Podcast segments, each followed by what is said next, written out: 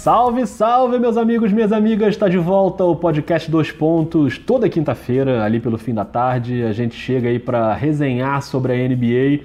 Eu sou o Rodrigo Alves e olha, hoje no almoço, Rafael Roque, lembrei muito de você, hein? Lembrou? Lembrei. Tirou ou não tirou? Tirei. Ah, amigo, aí sim. Tirei a gordura da picanha. Hoje almocei uma belíssima picanha. Aliás, foi um almoço com o grande Thiago Campante, jornalista aqui do Rio de Janeiro, que é um dos caras que mais entendem de basquete no país. Muito bom essa resenha com ele sempre. E torcedor sofrido do New York Knicks. E um amante do formato podcast. Conversamos muito sobre podcast também. Então, ouvinte do Dois Pontos, fica aí um abração para o Campante. Mas, Rock, infelizmente hoje não vamos falar de New York Knicks. Não vamos falar de New York Knicks. De New York Knicks. Pessoal, um abraço pessoal que está ouvindo. Hoje será um podcast meio zoológico, né? Zoológico? Falaremos de animais. Animais? Lobos e... Lobos e... como é que é o negócio? É... Cervos. Cervos. Lobos e cervos. Lobos e cervos. É verdade. Na fauna, essa combinação não é muito boa, não, né? Juntou um lobo com um cervo, a coisa fica ruim pro cervo, mas por enquanto tá boa pro cervo, na verdade. É isso, é isso. Então hoje é o podcast Mimi. Minnesota e Milwaukee são os dois temas que a gente vai debater aqui hoje.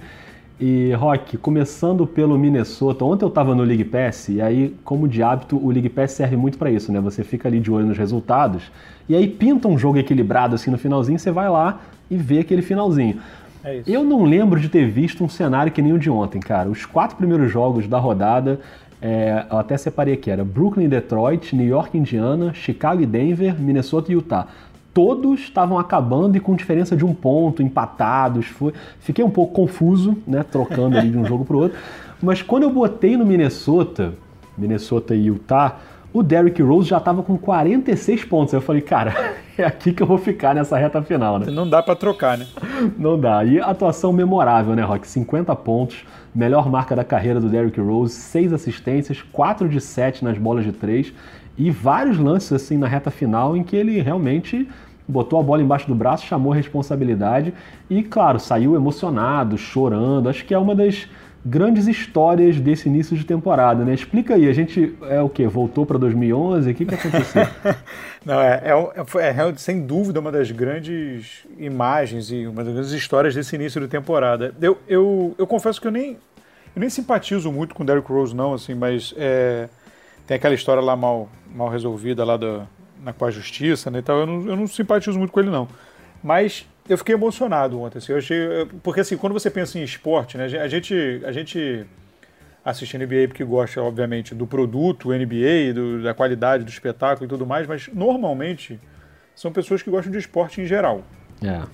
E, e, e essas histórias de, de, de superação e de, e de, volta por cima, assim, sempre me, me, me são muito caras, assim, porque eu acho que pô, é, aquilo ali é a vida do cara, né? É, é verdade. Pô, ele, e o dele foi, né, muito, foram muitas lesões, e aí vai e não vai, vai e não vai, o cara com né, o MVP mais novo, né? Pô, tinha tudo para ter uma carreira brilhante, pô, quase parou, né, por, por seguidas lesões e tal, e ter uma, uma atuação como essa é, é, muito legal, assim, o cara ficou, assim, o cara, ele não conseguia nem dar entrevista direito. Né? É, foi incrível, assim. tanto que ele chorava, assim, e e eu achei isso, isso muito legal. Assim, e é só para dar um, só para título de comparação, eu peguei aqui nessa temporada, jogando bem mais do que a temporada passada, né?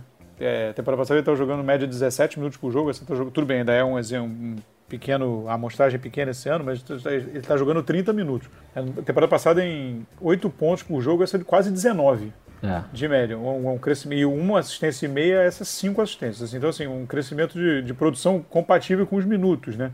E se você for fazer a média de por 36 minutos, a NBA tem essa estatística para dar uma, uma para dar uma igualada, né, na galera, tentar simular um fazer uma projeção de rendimento. Eles fazem essa por 36 minutos. Esse ano ele está com 22,5 de pontos e 6 assistências de média. O outro número que eu tenho aqui é 24 de pontos e 7,4 de média. Sabe de que ano? Qual ano? 2011, amigo. Olha aí.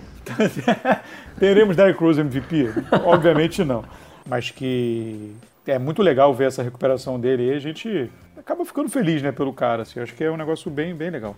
Não, se a gente lembrar que nessa passagem dele pelo Cleveland, né, que foi super tumultuada, teve um momento ali que ele se afastou do time, né? E, e muita gente, inclusive eu, muita gente achou que ele ia acabar a carreira, que ele não ia voltar mais. Ele tem eh, as questões também é, pessoais dele que são complicadas também. Então é legal, né? O cara dá uma volta por cima dessa e o clima no ginásio era muito incrível, foi realmente muito legal de ver. E assim, ele mostra que se ele tiver saudável, é claro que ele pode contribuir. Obviamente não com 50 pontos toda noite, mas uma contribuição um pouco mais sólida, talvez próxima aí dessa média né, de quase 19 pontos que você falou, que é a melhor média dele desde 2011.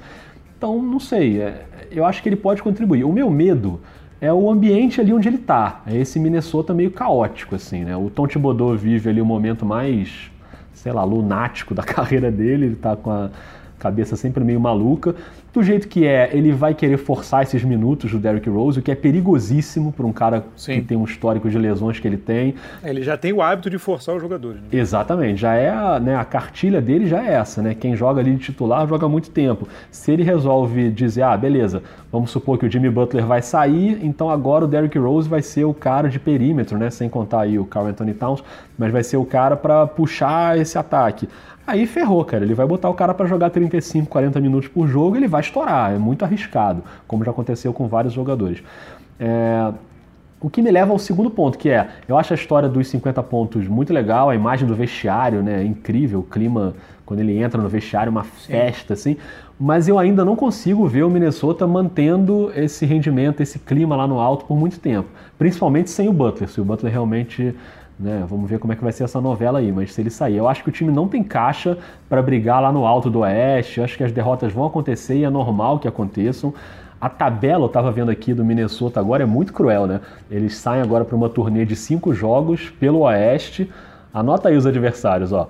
Warriors, Blazers, Clippers, Lakers e Kings. Ah, mas o Kings, o Kings está quatro vitórias seguidas, meu amigo, então não tem moleza. É isso. Então, né? assim, se, se você atravessa bem essa turnê, Beleza, mas cara, se você, sei lá, ganha uma e perde quatro, aí já começa a voltar aquele clima ruim, aí o Butler já dá problema no vestiário.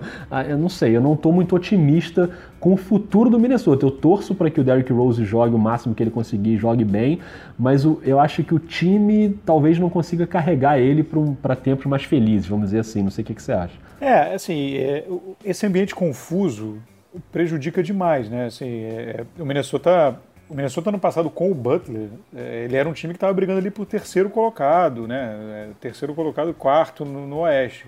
É, no, a, a, campanha dele com o Butler é essa. Depois que escorregou, né? Aí o Butler, aí o Butler ficou fora Aí foi muito mal e tal, caiu e ficou ali no, no, no, meio. Mas assim. É, e mesmo assim, assim, ficou ali naquela briga ali no fim, mas ainda, bem ou mal, conseguiu ir pro playoff, né? É, é e aí a diferença ali de, do quinto para oitavo foi muito pequena. Então, assim, era ah. um jogo para cima, dois, para baixo, enfim, era uma coisa muito próxima. Agora, assim, essa questão do, do, do, do ambiente.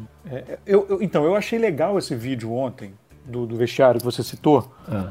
porque esse tipo de evento esse tipo de acontecimento de ontem, de ontem quando a gente está gravando, né? Estou eu Isso. aqui ontem, mas enfim. Sabe-se lá quando a pessoa está ouvindo. Pois é, exatamente. Mas na, na noite de quarta-feira, ele, ele pode mudar um ambiente de vestiário. É. Sabe? Um acontecimento desse, um cara desse, do, da importância que ele tem para a liga, né? Assim, chorando, e o clima que foi ali depois do, do, do jogo. Esse tipo de coisa, às vezes, muda, dá uma chacoalhada. Né? Então, assim, é, pode ser, a gente vai ter que esperar um tempo aí para ver isso. É, eu também acho. Aliás, você, quando você colocou no Twitter o vídeo, né, no Twitter do Dois Pontos, é, o clima nos comentários foi um pouco esse também, né? Eu tô até com ele aberto aqui, o Marcelo Correge, né, que é repórter Sim. da TV Globo, que é um cara que acompanha muito basquete também. Ele até botou aqui que, que ele acha que esse episódio pode até fazer o Jimmy Butler repensar a postura dele, trabalhar mais pro time. Então, é, ele lembra que o próprio Jimmy Butler homenageou o Derrick Rose no Instagram, colocou lá um post e tal. E a galera fala um pouco isso, né? O Marcos Melo falando aqui que acha que a saída do Butler pode ser repensada. É... Em compensação, tem gente falando aqui, o Modéstia à parte, que é um, que comentou aqui com a gente, fala era, era a hora perfeita para trocar o Butler. E, e, enfim, é, acho, que vai, acho que realmente esse episódio pode ter algum ponto de mudança aí, né? É, ele, ele pode ser uma bifurcação, né? A gente não sabe para onde. Assim, é, ele pode trazer o Butler de volta, vendo, caramba, esse elenco tá aqui e tal, não sei o quê. É. Pela personalidade do Butler, não me parece o caso. É, tá? eu também acho. O Butler não, não me parece ser um cara que se, que se toca com esse tipo de coisa, não, assim. É, ele é muito, eu, eu, vejo ele um cara muito individualista, assim, né? Competitivo e tal, mas eu acho que ele é um cara muito né, individualista. Ou isso pode até tornar o elenco mais seguro para falar, cara, esse cara também tá enchendo o saco aqui, não sabe o que quer, tá perturbando o ambiente, vai embora. É, pode, dizer, pode, ser um, pode ser um lado ou pode ser outro. Né? Ou pode ser até continuar a mesma confusão toda e esse. Não, que não sai da moita. Mas assim, dentro desse, dessa questão do Butler, a gente começa a pensar o futuro de como vai ficar. O Butler disse que vai, vai viajar, né, para é o Golden State, né, o próximo, é, é isso? É. O Golden State. É sexta, é na sexta o, o jogo. É, ele vai via, ele vai, vai jogar, jogar. Ele vai viajar. É, vai viajar. O time disse que vai viajar. Mas também é, muita gente dizendo que não acredita que ele fique no time até o Ação de Graças, né? Que é no final de novembro, é, uhum. na segunda quinzena de novembro. Então, assim, eu particularmente acho que quanto mais ele ficar no elenco nesse momento com esse tipo de conduta, é pior. É. Eu sei que ele é um grande talento, sabe? Eu sei que ele é um, um, cara, pô, hoje em dia deve ser o quê? Um top 15 da NBA. Mas, cara, não dá para ficar com essa coisa, ah, eu vou, mas agora eu vou sentar, agora eu vou ficar ali, mas eu quero ser trocado. Não dá para ficar esticando essa distração alguém vai ter, alguém no Minnesota daqui a pouco vai ter que, vai ter que meter uma colher nessa, né, nessa panela aí e falar, o Thibodeau, dá licença, você não está em condição de tomar decisão como GM e como técnico. É, mas aí é que está o problema. É alguém do Minnesota botar, bater o um martelo aí e tomar uma decisão, porque a gente sabe como é Exatamente. bagunçado né, o sistema ali do Minnesota, com o Thibodeau também apitando como cartola. E é aquela coisa também, é claro que você não pode simplesmente acenar para o mercado e falar, ó, oh, vem aqui buscar e me dá qualquer trocada aí que eu estou aceitando. Não pode ser assim. É, é, um cara que, por mais que tenha essa postura meio encrenqueira aí na, na, nas últimas semanas, pelo menos, ele é um talento. Então você não pode também abrir mão por nada. Você tem que saber negociar na medida do possível. Sim, acho que esse é o grande ponto para o Minnesota agora, né? É, quem vai tomar essa decisão e bater esse martelo e falar, olha só, vamos apostar no Jimmy Butler, ele vai ficar e ele vai melhorar e as coisas vão dar certo, ou vamos nos livrar dele agora e tentar conseguir o máximo que a gente puder em troca para seguir o nosso time, que é um time que tem, por exemplo, o Carl Anthony Towns, que é um cara completamente capaz de ser o líder de uma franquia durante muitos anos. Né? Então, não acho que o Derrick Rose daqui a cinco anos vai estar jogando na NBA é, no nível que se espera, poderia até estar tá jogando, né? Porque ele tem só 30 Sim. anos, ele não é, não é velho. Incrível, né? É, incrível. Mas não, não acho que dá para apostar no Derrick Rose como o futuro da franquia. Mas no Carl Anthony Towns dá. Né? E se você conseguir trocar por escolha de draft, escolhas é, boas, então, não sei, pode ser. É, é, eu acho assim, eu, eu sinceramente acho que nas condições atuais, o Jimmy Butler terminar a temporada no Minnesota é um absurdo. É, também acho. É, ele, não, ele não pode. Ele já disse que vai sair, já disse que vai. que não vai. que, que, né, que quer ir para outro lugar e tal. Então, assim, é, você tem que tentar achar alguma coisa em retorno. Até porque se fosse um time que fosse brigar lá em cima, tentar título, ah, beleza, você segura o cara aqui, porque esse ano é all-in, vou tentar e vou, e vou. Mas não é o caso. Né? Então, assim, ele tem que tentar achar. É uma questão como se fosse uma bolsa de valores agora, de achar o timing para conseguir o maior número de ativos possível. O Butler tava aquele início da temporada, tava aquela confusão danada, tava lá embaixo. Ele jogou, foi bem e subiu. Agora ele está saindo de novo. É, isso vai mexendo. Né? Se, se a gente colocar essa última. A última proposta que, que parece que rolou aí, que seria do Houston, de quatro primeiras escolhas, e aí teria um problema aí de quem você vai adicionar. Eles queriam botar o Brandon Knight, que está com problema de, de lesão a gente começa a pensar, ah, pô, o Brandon Knight, pô, mas são quatro escolhas de primeira rodada. É. Por mais que o Houston possa vir a ficar bem para frente nos próximos anos, embora esse ano não dê nenhum sinal disso. É, esse ano tá feia a coisa, mas é possível que essas escolhas não sejam tão altas, né? Que o Houston. Tudo bem, mas ainda assim, são quatro escolhas, né? Que você, com um cara competente na mão, você, pô, quatro escolhas de primeira rodada, você mexe isso, junta com outra, sobe no draft, bota para lá, bota para cá, entendeu? Então, assim, é, já é uma bom, um bom um bom, um bom início aí para você né, começar a, a, desenhar esse elenco de novo em volta do, do Carl Anthony Towns. É, principalmente levando em conta isso que você falou, que se não for isso, pode não ser nada quando acabar a temporada. É. Né? O cara pode simplesmente dar tchau e um abraço. E acho que é até mais importante do que a questão do. Né, independentemente dessa questão, ah, o Jimmy Butler tá no clima ou não tá, ou ele é maluco, ou ele não é, ele é malo ou não é a questão talvez mais importante não seja nem essa, né? Talvez seja, cara, ele vai embora quando acabar a temporada. Então, Exatamente. mesmo que ele tivesse completamente comprometido agora, né, e, e jogando bem e tudo mais, é, é, aquele momento que né, lembra a situação do Kawhi, por exemplo. Né? Você tem que se livrar dele quando você pode ganhar alguma coisa em troca, não pode esperar até, enfim, as coisas simplesmente acabarem. Mas é uma situação complicada do Minnesota. Né? Sim, é, e o Minnesota tem uma questão de, ter que adaptar bem também, né? É, pois é. Porque assim, né, nessa troca do. Na troca do. que trouxe o Butler, né? Eles trocaram de lugar com o Chicago, né? O Chicago, o Chicago pegou o Markkanen é. só, né? E eles pegaram o Justin Patton. Pois é, que é o famoso quem? E é o famoso que acabou agora de não receber a, a garantia do último ano de contrato de calor. Isso. Foi draftado na frente de John Collins, Jarrett Allen, Odiano Nobe, Caio Kuzma, na frente de todo mundo aí dessa galera. Quando draftou ele, que vai, daqui a dois anos, vai levar o filho no colégio. Uma salva de palmas, né, para quem fez esse grande trabalho. Exatamente.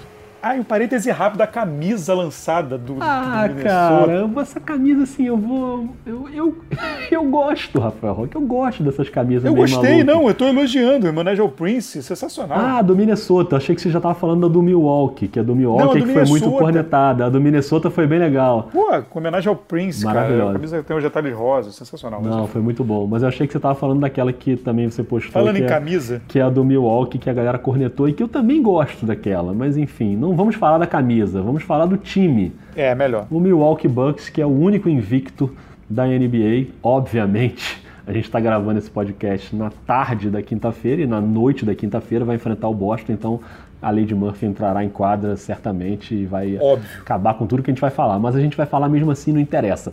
Naquela nossa série lá dos, dos mini podcasts com as previsões da temporada, é, eu apostei no Tetocumpo como MVP, né? E aí eu, até por isso eu tenho acompanhado bastante assim o Milwaukee, né? Um time que tem jogado muito bem e os resultados estão vindo. Te pegou de surpresa assim esse início tão bom? Tão bom assim?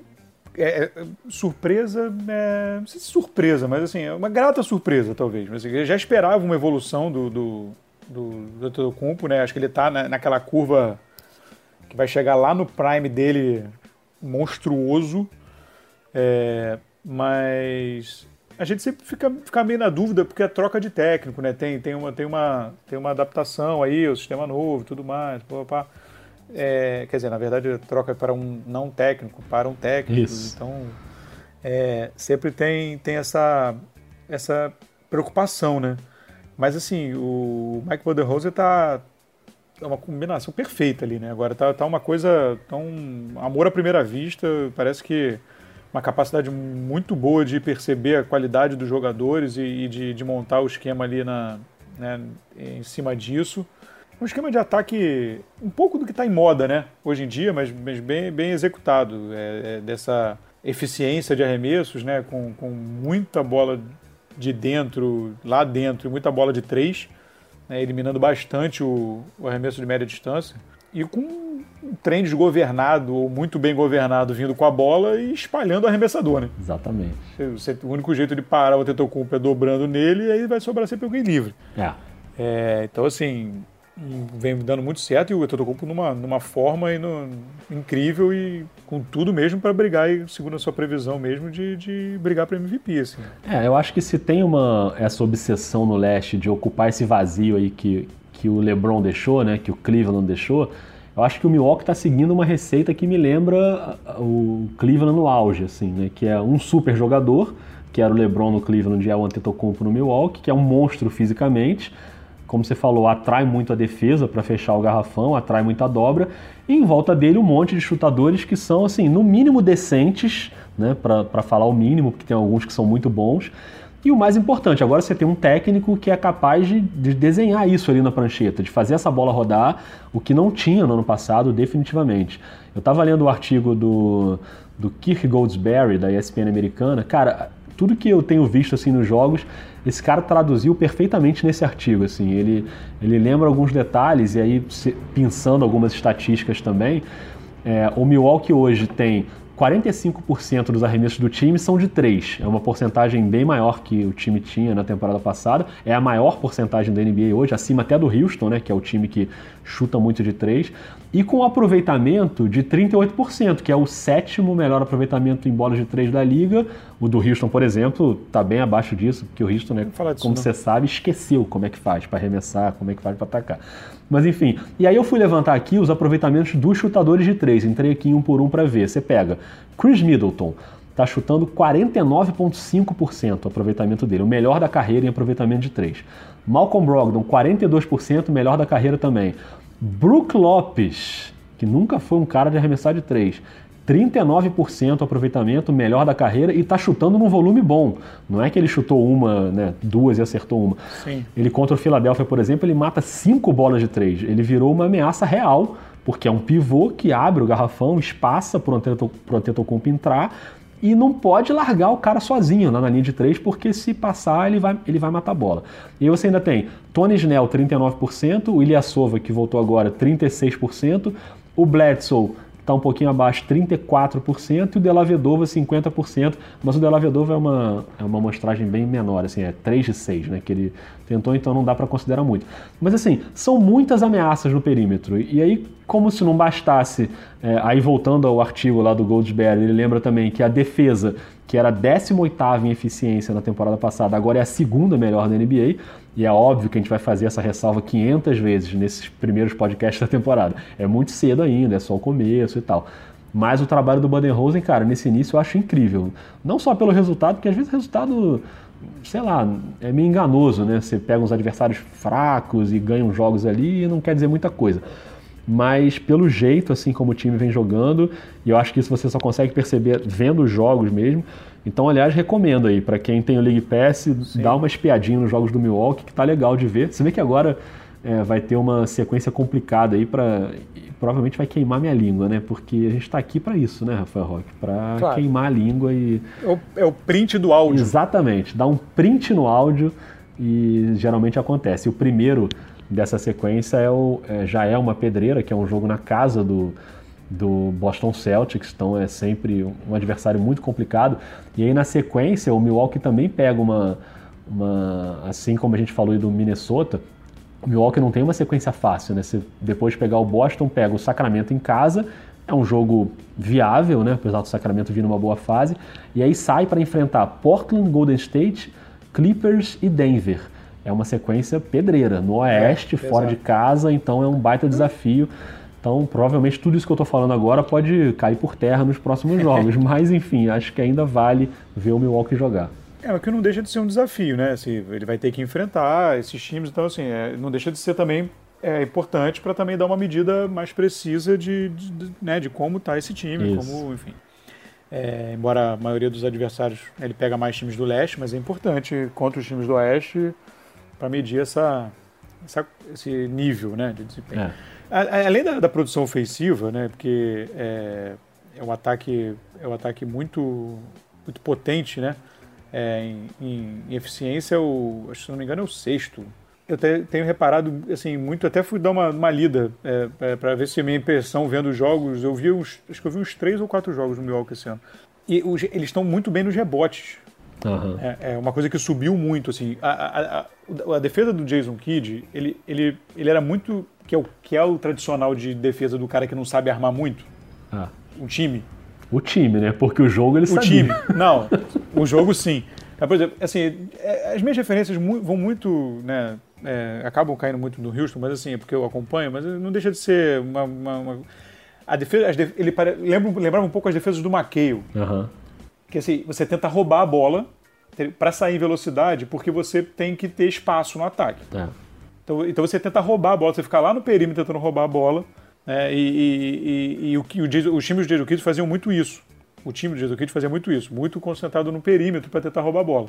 É, com o Banderose, nessa questão da eficiência, ele já tenta mais, ele já tenta bloquear os arremessos, ele tenta contra, contra golpear o que ele tenta fazer no ataque, ele tenta impedir os arremessos mais fáceis é, dos adversários. Então, assim, é... e aí eu fui pegar uns números e realmente, assim, o, o, o, Milwaukee é segundo, é o segundo que concede menos sexta em bandeja e o quinto que concede menos em aquele corner tree, né, aquele, aquele três mais fácil do, do, da lateral, que a distância é menor. Então, assim, é uma defesa também muito focada em eficiência. E, assim, e o, re... e o rebote, é, é o ele é o sexto mais eficiente em rebote na liga. E lidera a liga em número de rebote por jogo, 55 por jogo. Então, assim, é, o que faz sentido, porque você, é, você pegando muito rebote, você consegue pegar a, também, a além do ofensivo te dar mais chance, segunda chance, você consegue sair mais pegando a defesa despreparado, o que pro Antetokounmpo é incrível. Claro. Né? O Antetokounmpo é incrível em, progressão, defesa desarrumada, você tem que fechar todo mundo nele desespero e sobra para esse cara arremessar. Ou então ele dá três passos e enterra, né? Geralmente. Exatamente. Se você não fechar nele, ele vai fazer isso. Então, assim, é, então é, é, uma, é um conjunto muito interessante. Né? Você, você percebe claramente uma estratégia. É. Né? É, de jogo mesmo. O Tetocumpo aumentou em 4 rebotes por jogo de média. É, ele está com 14 por jogo, ele, era, ele tinha 10 ano passado. Não, e o Brook Lopes é um dos melhores. Ele não é muito reboteiro, mas ele é muito bom de box out, né? Uhum. Protege ele, bem. Ele abre é. muito espaço para os outros pegarem o rebote. Deve estar até ajudando a Tetocumpo nisso. É. é, o que eu falei naquele, naquela previsão lá de MVP era que era isso. Se o Antetokounmpo desse um salto em pontos e rebotes, ainda que não fosse um salto grande, né, uma pequena evolução, eu acho que ele já ficaria muito perto de brigar pelo, pelo troféu de MVP. O que, pela milésima vez, faço a ressalva de que na temporada passada a gente também teve esse momento que o Antetokounmpo era candidato a MVP no início da temporada e depois outros passaram à frente e ele acabou não entrando tanto nesse bolo. Mas o, o risco que eu vejo para o Milwaukee é um risco meio óbvio, assim. Os times vão aprender a jogar contra o Milwaukee em algum momento, né? Vão Sim. evoluir. Mais uma vez citando o Houston, como aprenderam a jogar contra o Houston, né? É, é difícil você você marcar um time que tem o James Harden infiltrando e soltando bola para a linha de três, assim como é difícil a mesma coisa com o LeBron, assim como é difícil a mesma coisa com o Tetocumpo. Mas a, a, defesa na NBA vai se ajustando, né? Você tem boas mentes defensivas em alguns times para tentar bloquear um pouquinho esse tipo de jogada. Então acho que é natural que, que essa campanha, obviamente, não, não tenha um aproveitamento tão lá em cima quanto está agora. Né? Invicto, óbvio que não vai ficar, mas não digo nem isso. Digo que é normal que a poeira baixe um pouquinho.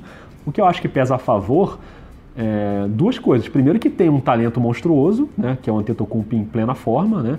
e Sim. batendo na madeira quantas vezes forem necessárias para que não aconteça nada com ele, que ele continue super saudável e tem um bom técnico. Acho que esse é o segundo fator. É um cara que vem de uma escola que presta muita atenção na defesa, né, que é a escola Popovich, e, e vai fazer o time jogar no ataque. Não vai ser, como era na temporada passada, aquela sacola de talentos, que obviamente tinha talento ali dentro, mas a sacola, aquela sacola de pano, sabe? Que fica tudo bagunçado lá dentro e você não consegue organizar. Agora não. Agora tá tudo direitinho, tá tudo organizadinho. Então, por mais que as defesas adversárias consigam se adaptar, o Baden-Rosen já larga aí como primeiro candidato a técnico do ano, né? Pela transformação que, que já operou nesse comecinho de temporada. E vamos ver como é que o Milwaukee se comporta contra adversários mais fortes, principalmente nessa sequência do Oeste aí que eu estou bem curioso para ver. Não é isso, é, é, é, é, do cara conhecer né, de basquete, conhecer de gerenciamento de elenco e ver que, peraí, com esse time aqui, o que, que eu consigo fazer? Né? Onde, é que eu, onde é que eu vou? Para onde eu vou. Que não adianta você tentar fazer limonada com maçãs, Isso né? aí. Então, assim, o cara, o, o, o cara olhou e viu o que, que dá para fazer. Ele claramente focou no rebote e numa estratégia e na estratégia de ataque nesse sentido. Foi isso. Então, assim, eficiência na defesa, no rebote e tal. É, só para você ter uma ideia, que eu, quando, eu vi, quando eu vi que esse assunto do rebote era, coisa, fui, era, era, era um dos focos, eu fui dar uma pesquisada. É, desde 2010, é, Milwaukee ficava entre os cinco últimos em eficiência defensiva em todos os anos. Desde 2010 até o ano passado. Em eficiência é, de rebote. Esse ano é sexto. Ah, incrível. Claro, vai, vai, vai, mexer? Isso vai, vai oscilar? Provavelmente. Mas assim, o cara foi num foco e falou: não, não dá. Não pode ser aqui. Isso não pode. É uma, é uma característica do time nos últimos anos e não pode continuar. Um time não vai ser elite com esse, com esse nível de rebote. É. A gente precisa mexer. E aí o cara mexeu. É muito, enfim, é um, é um, é um time bem treinado. É verdade, mas assim, esse futuro começa na noite de quinta-feira, esse jogo aí contra o Boston, que é o jogo entre o melhor time, melhor time do leste hoje, contra o time que a gente considera favorito para ganhar o leste no futuro dessa temporada. Então acho que já vai ter essa pedreira. O Boston também não faz uma campanha ruim, tem cinco vitórias, duas derrotas. Então se você estiver ouvindo esse podcast na sexta-feira, por exemplo, você já saberá o que aconteceu. Aquele podcast John secado, amigo, é, né? I can't resist, né? John secado. Isso é um sinal que tá na hora de acabar, né? Quando começa a cantar, Aí, Cantei John Secada, Cantou acaba. John Secada, pra mim é demais, né? Então, vamos encerrar. Eu farei aqui a minha digestão desse belíssimo almoço que eu tive com picanha sem gordura, que foi devidamente retirada. Que momento. É, mas foi bom. Rafael Roque, semana que vem a gente volta, lembrando mais uma vez, toda quinta-feira tem podcast novo, mais ou menos nesse horário aí, fim da tarde, né? Comecinho da noite, né? Você aquecendo ali pra rodada. Então você pode ouvir em todos os aplicativos ou direto lá no link que a gente coloca também no Twitter. E aí recomendo aí para quem você achar que vai curtir o debate. É isso, Rock. Até semana que vem ou antes, né? Se pintar alguma coisa aí. Vai que rola vai um, que rola, né? Sei uma lá. bomba aí, a gente, a gente volta em Pocket. A gente fez versão Pocket esse ano, foi gostei. Não, versão Pocket foi uma- muito boa, mas sei lá, vai que o Jimmy Butler vai pro Brooklyn de repente. Olha aí. né? E aí a Ah, gente volta aqui para resenhar mais uma vez. Então é isso. Beleza, é isso. Podemos É encerrar? isso. Podemos, né? Eu já cantei, agora eu posso ir Não, embora. chega, chega, chega de cantar, não dá.